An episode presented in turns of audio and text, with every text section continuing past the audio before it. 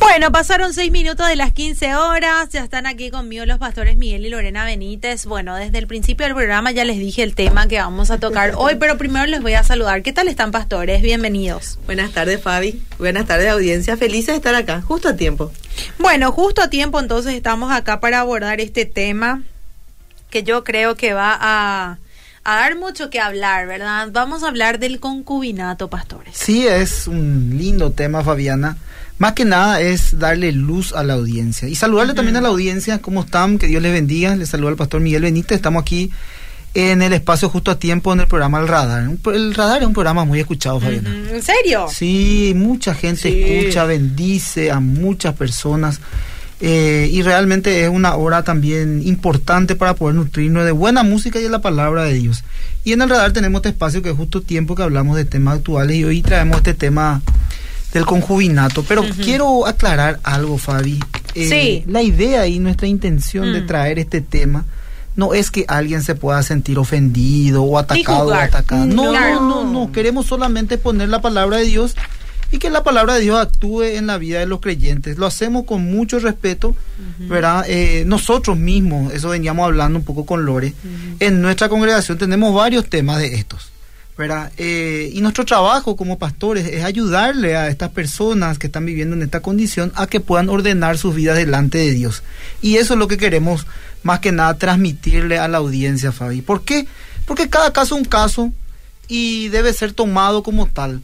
Ahora bien, si por ahí escuchar el programa, no conoces mucho de esto, no sabes, hay personas que están en esta situación de concubinato, pero no lo saben, entonces nosotros, Fabiana, nos ponemos a disposición para aconsejarle bíblicamente, Amén. guiarle a la palabra de Dios y ordenar sus vidas. Si por ahí ya son creyentes y tienen su iglesia, perfecto, hay que Muy ellos puedan rendir cuenta a su liderazgo. O también que si por ahí eh, hay algún, algunas personas que están escuchando el programa que por ahí están descarriadas, eh, no hay ningún problema, estamos para ayudarle, para guiarle y para que puedan ordenar su vida con este tema, Fabi. Pastora, ¿Qué tal? Es un tema complicado. Eh. Pero le dije ya al pastor Miguel. Pastor Incómodo Miguel. el programa, el Para- tema. bueno, El pero tema, claro. vamos a entrar en el contexto. Vamos a entrar primero en qué significa concubinato. ¿Verdad? La gente sabe, eh, ya calcula, pero ¿qué, qué dice el significado bíblico? Eh, bíblico digo, que el significado del diccionario. La definición. La definición. Dice que concubinato es vivir juntos y tener relaciones sexuales sin estar casados. También sabemos que el concubinato viene del griego, que significa pornos. Tiene que ver también con todo el, eh, el acto sexual, la intimidad sexual y también el tema de la fornicación, que bíblicamente está penado. ¿verdad? Entonces, dice, cada vez más personas, tanto creyentes como no creyentes, eso es una realidad también, mi amada Fabi, ven el matrimonio como algo pasado de moda. Mm, ¿verdad? Entra pues esa corriente, esa Claro. filosofía de repente, nomás. ¿para qué? ¿verdad? Innecesario y puramente burocrático. Ya escuché de gente de, de mucha influencia también que dice, es un papel nomás, ¿verdad? Mm. Pero realmente, ¿qué dice la Biblia con respecto al matrimonio? Para, para empezar, al Señor, el Señor lo que más valora, y nosotros como líderes también de matrimonio con el pastor Miguel, es el pacto, ¿verdad? Es el pacto. Y aunque uno no crea, el firmar ese papel es un compromiso Claro. legal y almático y del corazón de que vos te estás uniendo a esa persona. En nuestra, en nuestra humanidad, ese papel repres- representa mucho. Incluso hay una pregunta cuando hacemos en el MIM, que justamente es el pacto, dice, ¿qué, qué vos firmaste? ¿Firmaste un contrato o firmaste un pacto? mm. ¿Con qué motivación te casaste? Y eso es importante. Entonces nosotros no podemos, si somos creyentes, tomar por poco un matrimonio. Claro. O porque filosóficamente viene alguien y te dice es un simple papel. Porque eso también está, especialmente las parejas jóvenes de hoy en día, no lo ven con la importancia. Quizás la gente mayor, un poquito de 45 para arriba, velan, añoran, anhelan casarse. Pero de repente en la juventud como que hay un poco más ya de, de, de resistencia. Y hay también casos de una cierta comodidad, eh, Fabiana y Lore, eh, que una persona ya está, diríamos, varios años conviviendo con, con- en- en- sin haberse casado y se entra en una cierta comodidad y ocurre un poco lo que está diciendo Lore. Sin embargo, es muy importante aclarar que la vida del concubinato no se puede considerar un matrimonio, Mm. por no haber algo que estabas mencionando, un compromiso firmado o pactado. Eh, el concubinato es un pecado. Y, su definición, como bien mencionaban, eh, mencionábamos, es eh, tener relaciones sexuales sin haber unido sus vidas a Cristo. Me puede decir, bueno, pastor, mira, yo soy cristiano, soy cristiana, estoy en esa condición. Bueno, es cuestión de que ordenen sus vidas delante de un ministro del Señor y también delante de Dios, porque esto es un pacto eh, noble entre Dios y los hombres, una sola carne, el cordón de tres dobleces es el matrimonio, que esto también se hace público, ¿verdad? Eh, la unión eh, no transmite la idea de lo que es un matrimonio. El matrimonio es un pacto donde hay un compromiso, responsabilidad que se hace delante de testigos, como yo mencionaba. También en un matrimonio, la pareja va delante de Dios y los testigos humanos, donde se juran amor y fidelidad. Sin embargo, cuando se habla de una unión libre, del concubinato, esto este, se trata de, de, de que también el matrimonio nos obligue a moralmente recordar las cosas a las cuales nos hemos comprometido. Por ejemplo, Fabiana, eh, cuando te, te, te casaste, acordate un poco de estas palabras que vos mencionaste, jurate delante de los testigos, yo estuve presente en tu boda, Fabiana, y también delante del ministro, del pastor que estaba bendiciendo, y también de las, de las, eh, de la gente, amarlo, respetarlo a Fernando, hasta que la muerte lo separe. También prometiste, y nosotros también con Lore prometimos delante de, de la autoridad espiritual y de los testigos, a- en la- eh, hasta que la muerte los separe, o sea, en la enfermedad, en la riqueza, en la pobreza, en todo tiempo hasta que la muerte nos separe. También había un símbolo inmutable de nuestro amor, que cuál era el anillo, donde nos comprometíamos, decíamos, repetíamos esta palabra, con este anillo me caso contigo, uniendo mi vida y mi corazón, y te hago partícipe de todas las bendiciones. O sea, automáticamente el pacto que vos estás haciendo, vos decís, son palabras, sí, son palabras, pero tiene una connotación Sí, espiritual importante. demasiado importante, fuerte. Es un compromiso a nivel espiritual que vos realmente en los aires estás declarando. Así mismo. Es demasiado importante y es muy lindo. Lo que pasa es que mucha gente se casa sin siquiera entender lo que está declarando. Y yo miraba esto, miren, eh, ¿por qué hoy en día la gente entra en esa cierta comodidad y no quiere asumir este compromiso del cual nosotros estamos hablando, delante de los testigos y delante de la gente? Por esto, por la falta de compromiso y responsabilidad. Mm. Uno de repente tiene hijos fuera del matrimonio, Fabiana, eh, no funciona la pareja, eh, hicieron lógicamente un acto de irresponsabilidad, lógicamente el papá o la mamá tiene que asumir ese rol, ese, ese compromiso, pero creas, eh, quieras o no, hay un daño. ¿Por qué? Porque ese niño o esa niña se merece una familia. Muchos dicen, bueno, fue mi contexto, pastor, me van a decir.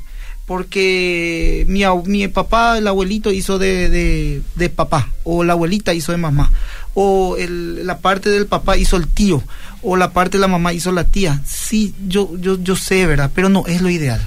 Mm. No es lo, ah, claro que cada caso es un caso, Fabiana. Pero hay que, hay que asumir las responsabilidades también.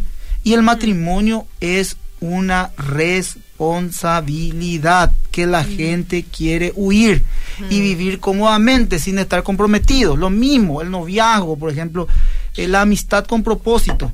El creyente, lógicamente, llevando una relación sana y santa, le conoce a una persona, empieza a tener uno- un- una amistad, le dice el, el- el hermano a la hermana, con permiso, te quiero conocer un poco, saber un poco más de vos, acepta a la hermana, empiezan a, a conocerse, empieza a ver ese feeling, eh, después le dice, quiero dar un paso más, eh, eh, que nuestra amistad sea con un compromiso, con propósito, y después, lógicamente, se comprometen, se van conociendo, de acuerdo a la edad que tengan o al contexto, en uno o dos años se terminan casando. Eso no quiere hacer hoy la gente, Fabián. Ese La- proceso. No, la gente, ese proceso no quiere hacer, ¿sabe por qué? Porque se deja guiar por los designios y los deseos de la carne. Entonces, al gustarle ya empiezan a ver esas cuestiones, las hormonas empiezan a saltar, se empiezan a agarrar la mano, empiezan los besitos, empieza acá, empieza allá, probamos aquí, allá, y hacemos, tomamos el camino más fácil, corto, y después vienen las consecuencias, ¿verdad? Y Eh, convivimos y probamos. Exactamente. y ¿sabe qué pasa cuando vos convivís y probás?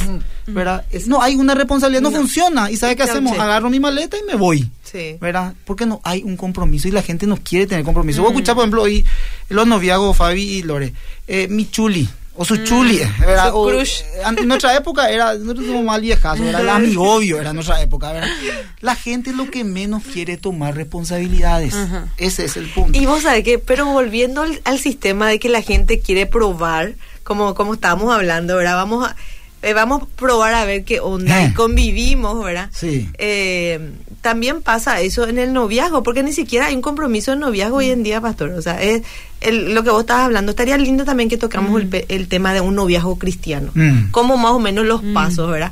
Porque la gente, el chuli es un amigo con derecho. Mm. ¿Entendés? O el crush, no sé cómo le llamo audiencia, llámenlo como Mm. quieran. Eh, es un amigo con derecho, el derecho a... Y si vos tenés un amigo con propósito, eh, vos ni de la mano le podés agarrar, no le podés abrazar, mucho menos piquito y esas cosas, ¿verdad? Entonces es tan importante como, como, cómo empezar algo sano, puro, que no sea tóxico, que no empecemos todo, atravesa, todo así dado vueltas, ¿verdad? Y para que realmente podamos tener un compromiso matrimonial el día de mañana. Que no, eh, no resulta y me separo. Claro. Muchos de los problemas del matrimonio cristiano hoy en día es que realmente nos hicieron ese paso. Es como dijiste, pastor, la adrenalina salieron todos chispeando, ¿verdad? Claro, no resultó, entonces es más fácil probar nomás, vamos a concubinarnos nomás. Vamos a vivir juntos, para no usar la palabra concubino, ya del viejazo también, gente. ¿eh? Entonces, vivamos juntos, él es mi pareja. Pero realmente lo que nosotros tenemos que ver es qué dice Dios. A nosotros no nos tiene que importar mucho qué dice la corriente del mundo o qué enseña el sistema del mundo. Correcto. Y acá, por ejemplo, empezando, hay una recomendación en Génesis 2.24 que dice, por tanto, el hombre dejará a su padre y a su madre y se unirá a su mujer y será una sola carne. Este verso trata de la institución del matrimonio en el Génesis. Al principio de la creación, el hombre se casaría haciendo tres cosas, dejando a su padre y su madre. Eso también es importante. Uniéndose a su mujer y siendo una sola, una sola carne con su mujer. ¿Cuál es la diferencia entre el paso 2 y el paso 3, que es uniendo a su, su mujer y ser una sola carne? Pues yo diría que el segundo paso se refiere a la unión en el matrimonio, es decir, a la boda. El tercer paso se refiere a la expresión más íntima de amor entre una relación de dos, la relación sexual. Atiendan, el matrimonio es el único contexto en el cual las relaciones sexuales tienen su aprobación. Bueno, entonces eh, sentamos una postura también acá de que las relaciones sexuales fuera del matrimonio son pecados. Sí, No está avalado las relaciones sexuales en un concubinato. No. Y que el concubinato es un pecado. Fabiana, yo cuando suelo casarle a las parejas, Mm. yo les pido a la gente que, a los presentes, eh, porque hay veces que uno le invita a sus parientes, no son creyentes, no conocen la palabra de Dios, entonces yo les pido brevemente y explico justamente lo que significa un matrimonio cristiano. Siempre así, tres ítems, así como mencionó Lore, yo le explico a la gente para que ellos puedan entender el compromiso y la responsabilidad que están tomando delante de ese invitado o delante de esa invitada que le hizo ser testigo de este acontecimiento que es trascendental, fundamental y glorioso para su vida. Mira, Fabiana, el matrimonio es un estado honroso, instituido por Dios, santificado por la presencia de nuestro Señor Jesucristo en la boda de Caná. Eso es lo que dice la Biblia. La Biblia dice que es honroso en todos los matrimonios y se consagra como un símbolo de unión, nada más y nada menos, entre Cristo y su iglesia. El matrimonio debe de contraerse, fíjate bien, con reverencia, en el temor de Dios, considerando los fines para los cuales se ordenó, es decir, compañerismo, apoyo, consuelo, que los esposos deben tributarse recíprocamente. El matrimonio fue ordenado para continuar, por eso le decía yo, la parte de disocial, para continuar la institución de la Sagrada Familia, para que los hijos que son herencia del Señor sean criados en la piedad y en la rectitud. El matrimonio, Fabiana, contribuye a un bienestar para esta sociedad y transmitir mediante el buen orden familiar. Fíjate lo que transmite el matrimonio a la sociedad, la pureza, la santidad, la verdad, y esto va de generación en generación, Fabiana. Eh, Imagínate la connotación y la importancia que tiene socialmente el matrimonio cristiano. Pastor Miguel, me, me vino algo en mente. Cuando nuestra hija era chiquitita Mm. y nosotros teníamos eh, varios problemas, ¿verdad? No éramos creyentes, no, no estaba la palabra eh, como una luz en nuestras vidas. Mm. Nosotros llegamos a, a buscar una asistencia psicológica para ciertas áreas que nuestra nena necesitaba y nos ayudó, era un- una psicóloga sistémica que trataba todo lo que era la familia. Recuerdo me- perfecto. y me acuerdo, me, me vino así ahora que quiero compartir, que ella, ella nos dijo, ustedes están casados, sí, y tienen la foto de su boda, sí. Quiero que ustedes pongan en, el, en los portarretratos que sea visible para tu hija la unión de ustedes, el matrimonio y la familia. O sea, y estoy pensando, ¿qué pasa cuando un matrimonio no está casado? Y vos ves que tus que tus primitas tienen fotos, que su, su familia tienen fotos. O sea, estoy hablando a nivel también ya de, de hijos. ¿Qué legado, qué, qué le estás impartiendo a tus hijos? Muchas veces somos muy egoístas y pensamos en lo que queremos ahora, en lo que nos gusta ahora, pero todas las decisiones que tomamos hoy va a tener trascendencia en el mañana. Y muchas de estas cosas también afecta a tus hijos. El hecho de que vos no estés casado, no estés realmente, no le estás impartiendo el pacto a tus hijos. Hay una inestabilidad. Hay. Por más que esa inestabilidad me pueda decir un oyente o una persona, me puede decir, pastor, no, no, no, es así, vos no estás en mí. Mm. Pero, eh, o sea, es inconsciente.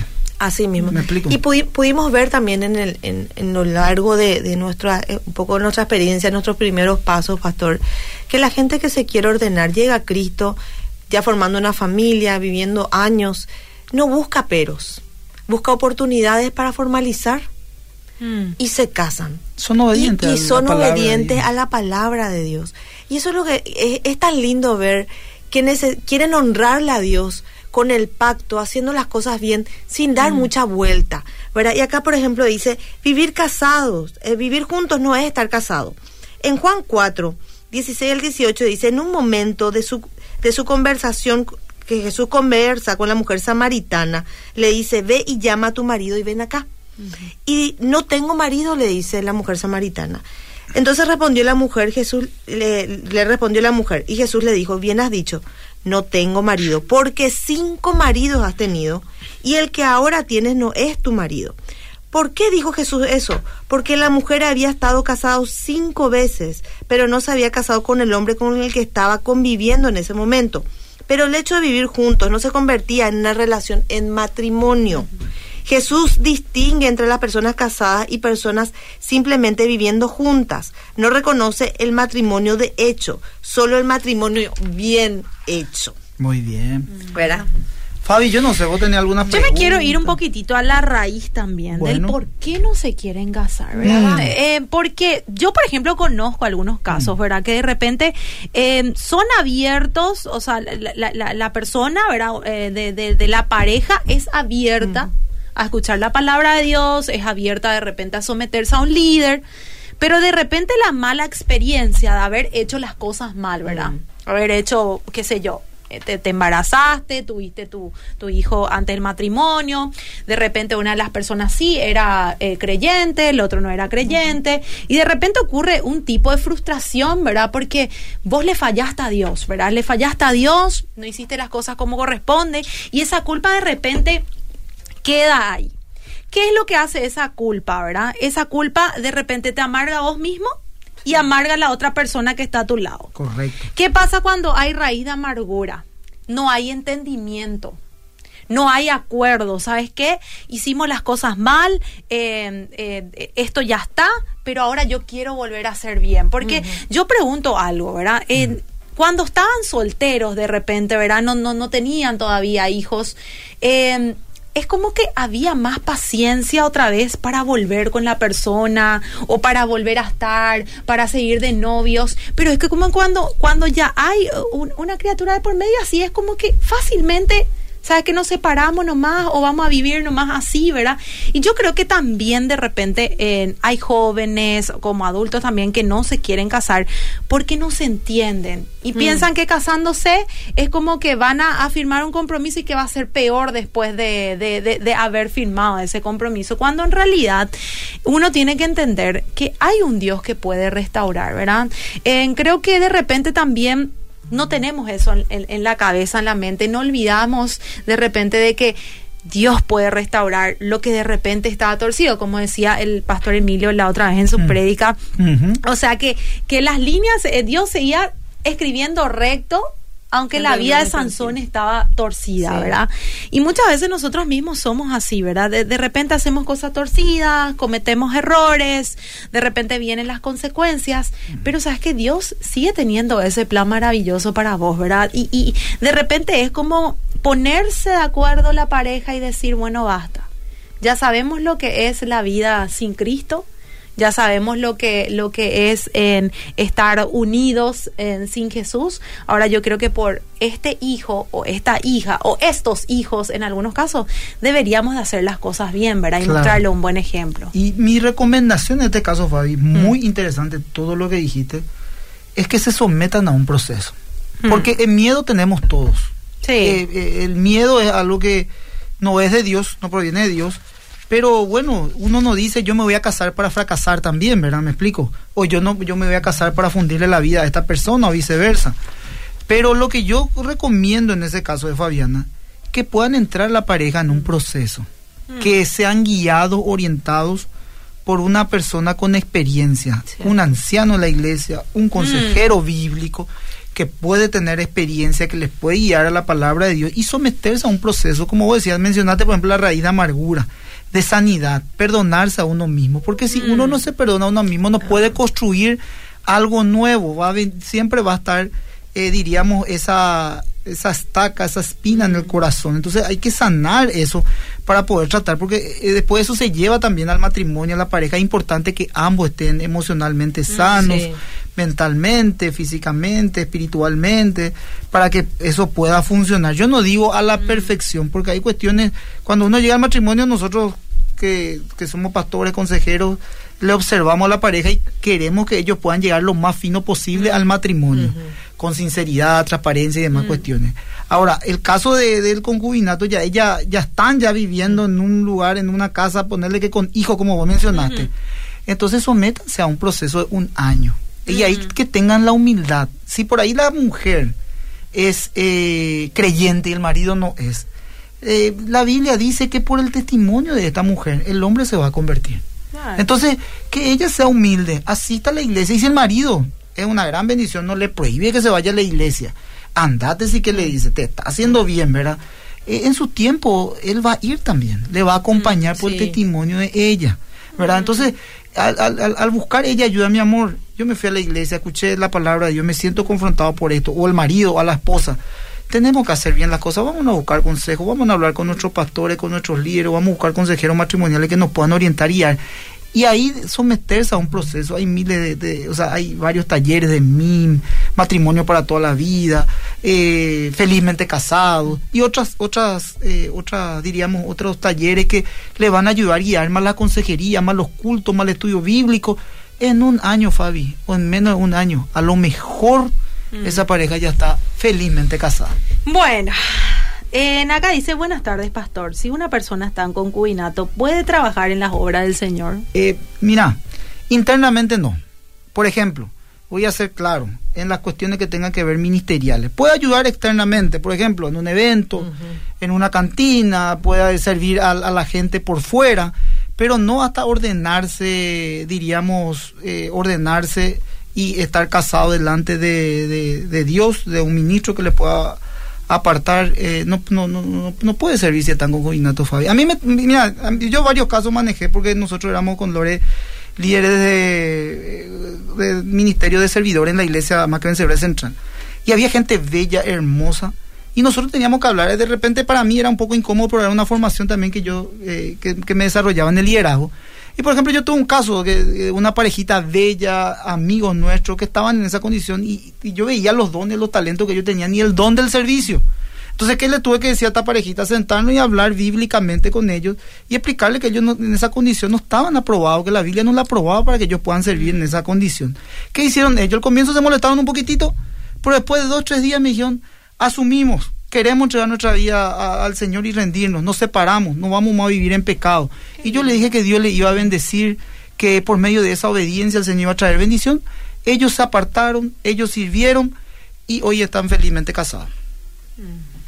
Buenas tardes, bendiciones. Las parejas juntadas, incluidas las cristianas, varias no se casan por formalismo, tradicionalismo o por evitar gasto de hacer un festejo. Son reacios por los principales motivos, el temor al compromiso para una pareja concubinada, Correcto. poco tiempo aún en si es irresponsabilidad, pero más de 12 a 15 o más años con hijos ya se vuelve un poco relevante. Es solo mala costumbre nomás no casarse, dice. Nosotros, por ejemplo, Fabi, eh, le tratamos de quitar esa cara y ese peso. Yo le digo a los hermanos, hace poco hablé con una pareja que está en esa condición y le dije, un domingo, vení en delante de la congregación, invitarle a tus familiares y te bendecimos acá delante de la iglesia. Le, le encantó a los hermanos y dijeron, vamos a hacer eso, pastor. Y después nosotros te ayudamos, hacemos unos bocaditos, una picadita, algo, y nos vende- bendecimos. Contribuimos. Eh, nos contribuimos, como dice Pero eso bueno, es Me- lo me explico. principal. Claro. Lo principal es que eh, hay fiesta en los Claro. cielos porque vos te estás Y me- casando y, porque no le estás entregando tu familia a Satanás. yo, exactamente. Esa es la... Y le dije yo, mira, te sacamos fotos, le, tenemos Mm. decoradora, decoraciones, todo. Toda la infraestructura nosotros tenemos, Fabi. ¿Cuál es el problema que no te quiera casar? O sea, y Mm. me dijo, gracias, pastor, vamos a hacer, ya pongo fecha, ya calle, ya. Y, y nosotros lo queremos bendecirle a la gente. Por eso Mm. le digo, este programa es para la bendición de la persona. Acá dice, tengo un caso de una pareja de noviazgo cristianos que cayeron en pecado. Mm. La señorita se embarazó y se casaron, pero después de siete años el hombre le engañó a su esposa y a causa de eso se separaron y posterior a eso se divorciaron. Ahora la señora ya se volvió a casar y el hombre, mi amigo, ya vive con otra mujer, pero dice que no se va a casar porque cree que bíblicamente ya no se debe casar. ¿Qué se hace, qué se hace en estos casos? Esta consulta va para el programa de ahora justo a tiempo. Mi pregunta es si mi amigo se debe casar otra vez o ya no. Bueno, mi recomendación es que no, porque si no trató ese problema de- del adulterio, lógicamente, y el adulterio también, eh, el Señor también instituyó en su palabra, no es algo que está en el plan de Dios, sino habla bien correctamente, que es por la dureza del corazón del hombre, ¿verdad? Eh, y ese hombre debe ser tratado primeramente, sanado, Fabiana. O sea, Mm. eh, debe de, de ser un hombre que, que su vida debe de... Mostrar de haber- frutos de eh, arrepentimiento. exacto. Entender. Mm. Eso, Eh, ¿verdad? tiene que ver mucho, me, me gustó mucho el, Un el tema muy ejemplo- complejo, pero a grandes rasgos eso es lo que le puedo decir. ¿verdad? El ejemplo de Fabiana con respecto a la, a la, a la falta de perdón de uno. Realmente, eh, en nuestra experiencia como consejeros, podemos ver los estragos que genera una falta de perdón a uno mismo. Sí. Si la falta de perdón al, al otro ya genera mucho problema en nuestro corazón, en nuestras emociones, en nuestras relaciones, es un poquito, un poco más fuerte lo que genera una raíz de amargura en base a la culpa y a la falta de perdón de uno mismo.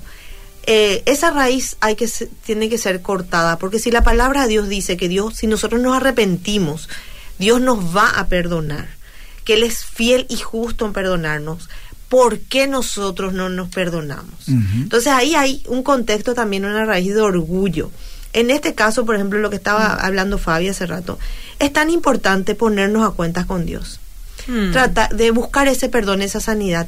Una relación puede ser muy enfermiza si hay cuestiones y raíces de amargura no resueltas. Y cuánto más si no hay perdón para uno mismo. No le va, vos no vas a ser feliz y mucho menos le vas a hacer feliz al otro. Y esas son las heridas del corazón. pues. Yo realmente Y muchas veces la herida está abierta y no se sana. no el se matrimonio cura. es hermoso. Sí. El matrimonio yo creo que es lo más hermoso que pueda haber. Y vos me decís, sí, fácil es porque vos estás casada con el pastor Miguel. No. para nada. El pastor Miguel es un pastorazo. No. Pero, pero hay tantas cosas que el Señor nos pulió. Eso yo quiero decirle a la Mm. audiencia, que no tengan miedo, porque vos ves un buen matrimonio, no es con el matrimonio ese que vos ves en el- Instagram y en las redes, ¿verdad? Estoy O en el shopping, la O familia que le feliz. dedica un poema. Eso fue historia, gente. O por tu mano favor. en el hombro de tu esposa y ahí tu anillo feroz. No Ah. se dejen llevar por las redes, las redes es todo mentira. El matrimonio es una renuncia. Sí, es el matrimonio. tu convivencia, un buen matrimonio no es fortuito, no es porque vos te, te ganaste la lotería, es mentira.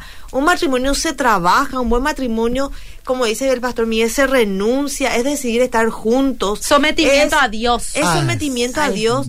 No, mentira, es que porque vos ves en las redes sociales que se van a Cancún, hay esta pareja, y vos deseas lo que el otro tiene y no sabes lo que es internamente lo que son en cuatro paredes. Bueno, pues sería Eh, bueno también la luna sí. de miel en los matrimonios. Está ya, Yo mi luna de miel me peleé. Yo Ah. mi luna de miel me peleé, pastor. De- En el, ¿Puedo la contar? primera peluna- pe- No, no. pelea tuve mi luna de miel. Voy a contar lo que me hizo el pastor Miguel en el Para que en algún momento En vamos a sabés que llegaron un montón de mensajes. Voy a leer rapidísimo, Sí, adelante, así para Fer. poder dar un cierre. Y no sé si de repente podemos la próxima semana hablar de algo que siga con esto, Sí, de no algo que hile con esto, para que la gente siga haciendo sus preguntas, porque acá me llegaron un montón Sí, de seguro, mensajes. seguro.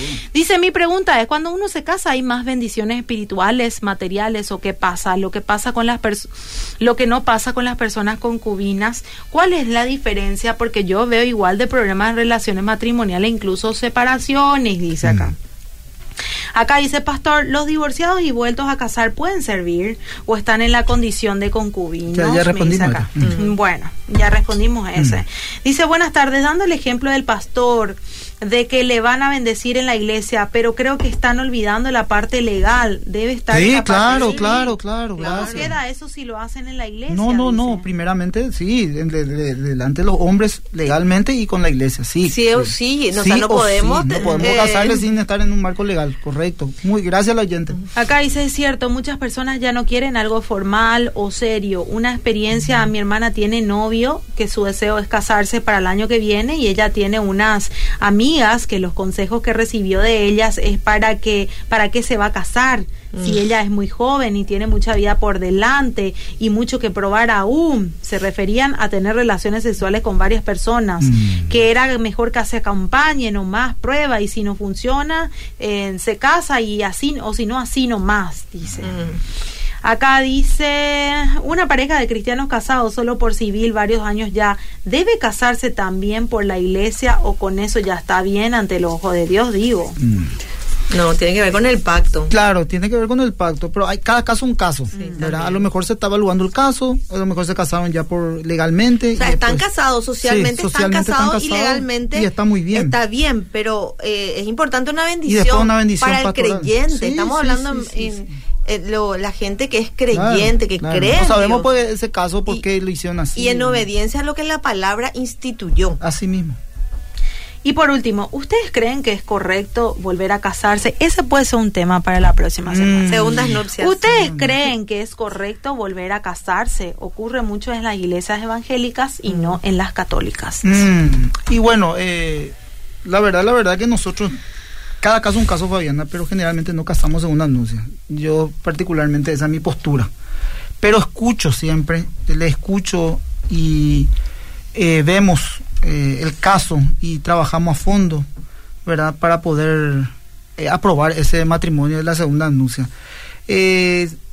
¿Por qué ocurre esto, Fabiana? La Iglesia Cristiana Evangélica perdió mucha seriedad porque mucha Mm. gente dice, un pastor total me va a casar un pastor, ¿verdad? Me mudo de, co- de Claro. congregación, me cambio de religión. Congrego y ya está. Me- exactamente, total un pastor me va. Sin embargo, nosotros en ese aspecto, el- eh, yo estoy sujeto también a un presbiterio en la iglesia más que vencedores, se trabaja muy seriamente y cada caso es un caso y se trabaja y se estudia el caso de la segunda anuncia.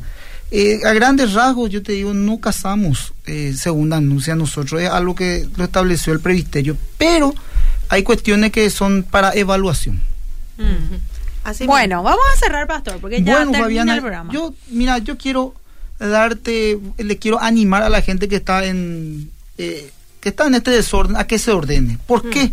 Porque el matrimono protege un hogar, Fabiana. Dios al crear el matrimonio lo hizo de tal forma de proteger y, eh, y con una gran bendición. Estar casado y toda una familia. El matrimonio no es solo para disfrutar de la intimidad de la pareja, sino también el matrimonio es para reconocer la responsabilidad, lo que hablamos. En el matrimonio la pareja se compromete públicamente, tanto cada uno responsable ante su cónyuge y ante la sociedad y ante Dios. La pareja reconoce que incumplir el pacto de matrimonio trae consecuencias negativas a la pareja, a la familia, a la sociedad y a la iglesia local. También es muy importante reconocer la responsabilidad, proteger a todos. El matrimonio legal otorga los derechos legales de la protección de cada una de las partes, con la finalidad de prevenir abusos, violaciones, de, Mm. de- etcétera. También el matrimonio da una estabilidad a los niños y a la familia. El matrimonio tiene como objetivo crear un entorno saludable de seguridad a los niños, donde los padres se comprometen en cuidarlos. Pastora. que la Biblia habla claro. Dios instituyó el matrimonio como el único contexto por el cual Él mismo diseñó y nos dio su maravilloso regalo del sexo. Como dijo el pastor, no te puedes casar para tener intimidad. Mm. Porque uno no vive en la en su cuarto en la cama hay un contexto de convivencia Correteando por el departamento. Por eso No es Y tampoco te garantiza Sí. de que vas a tener una pureza sexual casándote. Porque nosotros escuchamos también que la pornografía destruye. Ese también es la- otro tema. Sí, no, escuch- escuchamos de todo, ¿verdad? Infidelidad, fornicación, adulterio. Eh, y y no- no- no- uno, Pero uno se casa, o sea, si uno piensa que se va a casar por la parte íntima o sexual, está cometiendo también un error. Pastor, vamos a poder hablar en serio de este tema. Mm. So, por, por el, si dentro del matrimonio, en un contexto de pacto, en un contexto legal de matrimonio, actúan estas cosas, ¿cuánto más daño ha de ser un concubinato con estas cosas? Cuando no hay un compromiso, el famoso, no hay un papel, ¿verdad? ¿Qué, qué inestabilidad emocional para la mujer. Lo que pasa es que ahí hay una práctica de pecado y un estilo de vida pecaminoso. O sea, nosotros como mujeres necesitamos tanto esa contención sa- saludable de un hombre emocionalmente estable que nos genera a nosotros una, eh, eh, una estabilidad emocional, saber que la persona que estamos está comprometida con nosotros, que es que cómo genera que nosotros mujeres me habla mucho cómo vos te comportás, a cómo quién te acompaña, quién es tu pareja, quién es tu esposo, ¿verdad? Entonces, vamos a poner las cosas, vamos a hacer las cosas bien. Eso es. Comprometámonos a hacer las cosas bien, porque siendo obedientes a Dios y que nuestra motivación sea la obediencia a Dios, va a traer un fruto de bendición demasiado grande. Nuestras casas No seamos mañeros. Amén. Dejemos el mañerismo, no nos lleva a ningún lado. Pasamos años siendo mañeros y no nos, y somos como el pueblo prometido. En vez de estar 40 días nomás en el desierto, 40 años nos quedamos. Mm. Basta. Y te preguntaba por muchas cosas. Eh, ¿no? ahí está. Mm. ¿Por qué no me salen las cosas? Bueno. Falta de Tremendo. Tenemos muchísimas cosas que hablar todavía respecto a eso. Así que el próximo miércoles los espero. Dale, Fabi. Hasta luego.